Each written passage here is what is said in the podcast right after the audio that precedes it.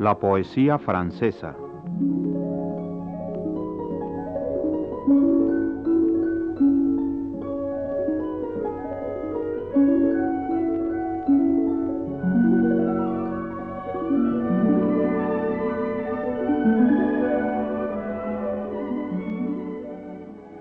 Ulalume de González de León ha planeado una serie de pláticas sobre la poesía francesa. A la lectura de los textos escogidos, que ella traduce con visión clara de las lenguas francesa y española, suma los comentarios oportunos que sitúan tanto los autores como los movimientos importantes en el campo de la poesía francesa, desde sus orígenes hasta nuestros días.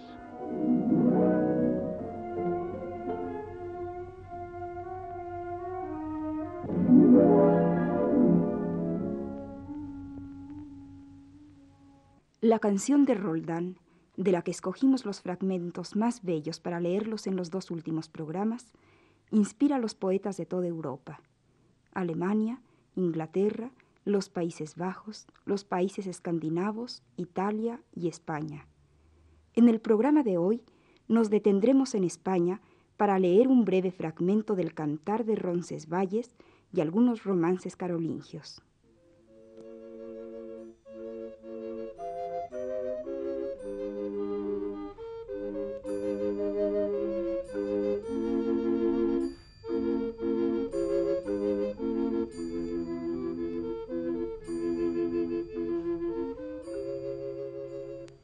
Si la Edad Media en Francia se cierra con relativa claridad, no sucede en España lo mismo.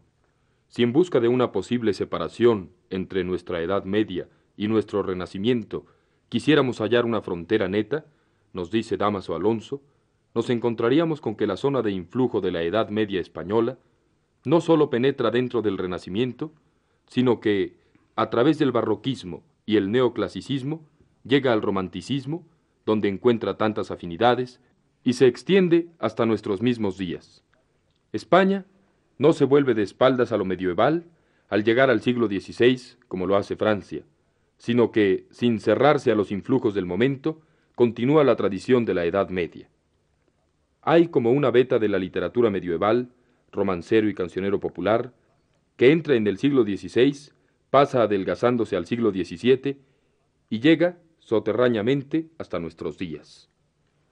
Hacia esa rica beta, de la que habla Damaso Alonso, se volverá Francia más tarde para encontrar, vivos todavía, los viejos temas medievales que olvidara. En 1814, Deleuze decía que el romancero era una Ilíada sin Homero. Y Víctor Hugo, en 1829, hablaba de una Ilíada gótica y otra árabe. Este poeta, como lo observa Menéndez Pidal, imita los romances españoles y no las canciones narrativas francesas. En sus orientales, no hace orientales sino españolas. Tiene predilección por los temas de actualidad, la actualidad política de la independencia griega y la actualidad literaria del romancero. De modo que si Francia exporta su Edad Media a través de la gesta carolingia, es España quien la eterniza en sus romances para devolverla, viva aún, a los románticos franceses cuando éstos vuelven los ojos hacia la Edad Media en busca de lo nacional y hacia Oriente, a través de España, en busca de lo pintoresco.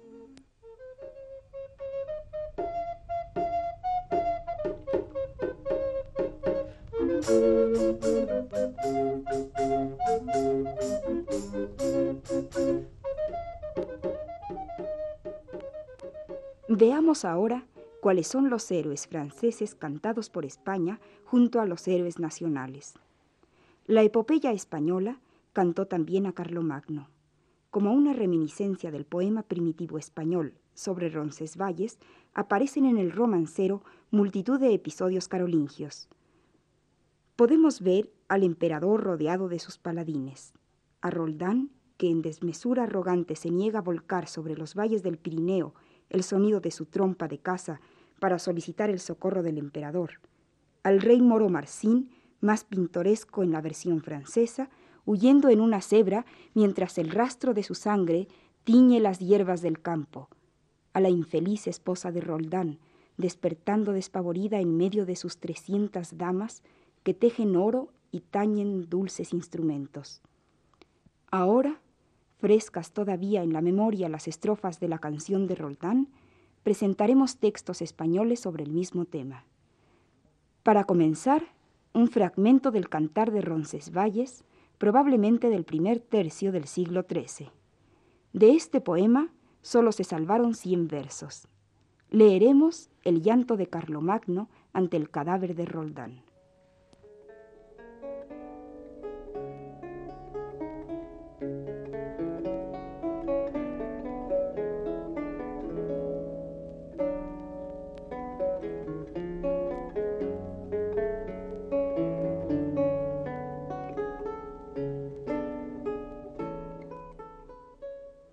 Entonces alzó los ojos, cató cabo adelante, vido a don Roldán acostado a un pilare, como se acostó a la hora de finare. El rey cuando lo vido, oíd lo que face. Arriba alzó las manos, por las barbas tirare, por las barbas floridas, bermejas allí a la sangra. Es ahora el buen rey, oíd lo que dirade. Dis, muerto es mío sobrino, el buen de don Roldane. Aquí veo a tal cosa que nunca vi tan grande. Yo era para morir, e vos para escapare. Asaz veo una cosa que sé que es verdade. La vuestra alma bien sé que es un buen logare. Mas a tal viejo mezquino, agora qué farade?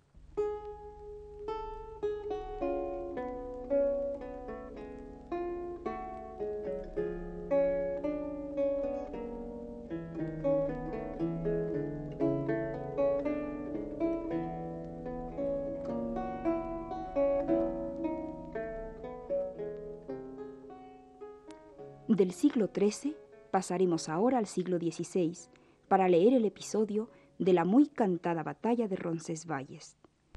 De él nos dice Menéndez Pidal. De las dos formas con que este romance fue recogido en la tradición del siglo XVI, preferimos la más extensa, que es la más antigua, la más épica.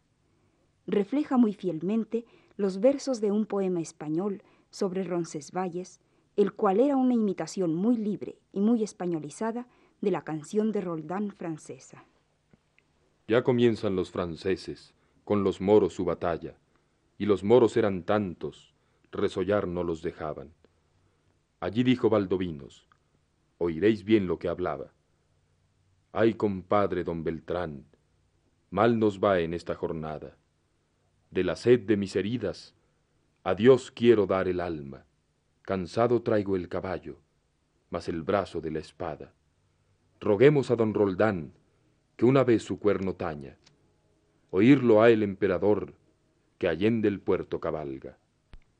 Oídolo a don Roldán en las batallas do andaba. No me lo roguéis, mis primos, que ya rogado me estaba, mas rogadlo a don Reinaldos, que a mí no me lo retraiga, ni me lo retraiga aquí, ni me lo retraiga en Francia, delante el emperador, estando comiendo a tabla, pues más quiero yo ser muerto que sufrir tal sobarbada. Oh malaya los franceses, de Francia la muy nombrada, que por tan pocos moriscos el cuerno tocar mandaban.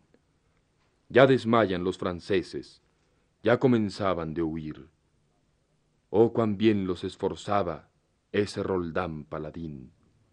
Vuelta, vuelta los franceses con corazón a la lid. Más vale morir por buenos que deshonrados vivir.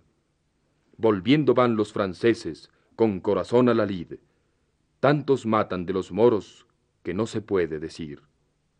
Por Roncesvalles arriba, huyendo va el rey Marcín, caballero en una cebra, no por mengua de Rocín. La sangre que de él corría, las hierbas hace teñir las voces que él iba dando al cielo quieren subir.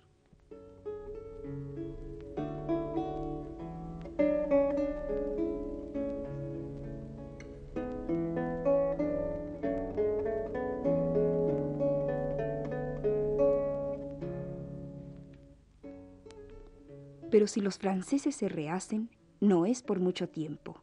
Cuentan ahora los antiguos juglares que Bernardo del Carpio héroe fantástico, se alía al rey Marcín de Zaragoza para arrollar a los franceses. Los pares de Francia van cayendo uno a uno. Y oh sorpresa, ¿a quién encontramos entre ellos? A Durandarte. Como han de recordar ustedes, Durandarte es la espada invencible que Carlomagno entrega a Roldán y que éste trata en vano de romper contra un peñasco, porque no caiga en manos de paganos. Pues bien, el nombre de esa espada, según observa Damaso Alonso en las refundiciones de la leyenda, llega a convertirse en el nombre de uno de los pares de Francia muertos en Roncesvalles. Traigo grandes las heridas, mucha sangre derramada. Los extremos tengo fríos, el corazón me desmaya. De mi vista ya no veo, la lengua tengo turbada. Ojos que nos vieron ir, no nos verán más en Francia. Muerto yace Durandarte, debajo una verde haya. Y el último en morir de los doce pares es Roldán, cuyo cuerpo invulnerable no había derramado jamás una gota de sangre. En la versión española lo mata Bernardo del Carpio, estrechándolo con tal fuerza contra su pecho que lo ahoga entre sus fuertes brazos. Leeremos ahora, para terminar, el episodio de la muerte de Doña Alda, según una versión del cancionero de 1550. Este romance no se inspira directamente en la bellísima y breve estrofa de la canción de Roldán, a la que dimos lectura la vez pasada, sino en una gesta española derivada de refundiciones francesas en las cuales la muerte de doña Alda se narraba en episodios muy poco precisos y de tono melodramático. Por ello, resulta mayor el mérito del romance español, ya que sin tener contacto directo con el texto original, llega a tan sobria poesía, a tan honda emoción, comparables a las del viejo poema francés.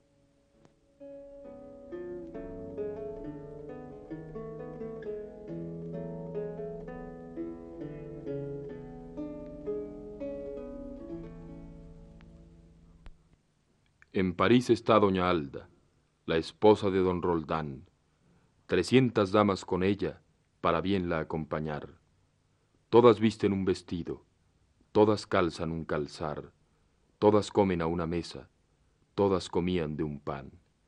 Las ciento hilaban el oro, las ciento tejen sendal, ciento tañen instrumentos para a doña Alda alegrar. Al son de los instrumentos, doña Alda dormido se ha ensoñado había un sueño, un sueño de gran pesar. Despertó despavorida, con un dolor sin igual. Los gritos daba tan grandes, se oían en la ciudad. ¿Qué es aquesto, mi señora? ¿Qué es lo que os hizo mal? Un sueño soñé, doncellas, que me ha dado gran pesar, que me veía en un monte, en un desierto lugar, y de solos montes altos un azor vi de volar. Tras él viene una aguililla, que lo encaba muy mal. El azor con grande cuida metióse so mi brial. El águila con gran ira de allí lo iba a sacar. Con las uñas lo despluma, con el pico lo deshace. Allí habló su camarera, bien oiréis lo que dirá. ¿A qué se sueño, señora? Bien os lo entiendo soltar. El azor es vuestro esposo, que de España viene ya. El águila sodes vos, con la cual ha de casar, y aquel monte era la iglesia donde os han de velar. Si es así, mi camarera, bien te lo entiendo pagar. Otro día de mañana, cartas de lejos traen, tintas venían de fuera, de dentro escritas con sangre, que su Roldán era muerto en la casa de Roncesvalles.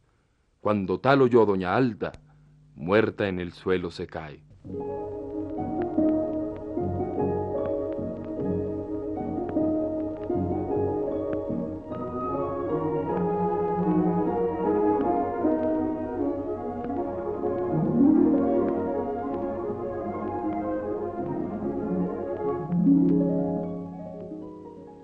Radio Universidad Nacional de México agradece la atención prestada a esta transmisión e invita a seguir de cerca los programas La Poesía Francesa, a cargo de Ulalume González de León.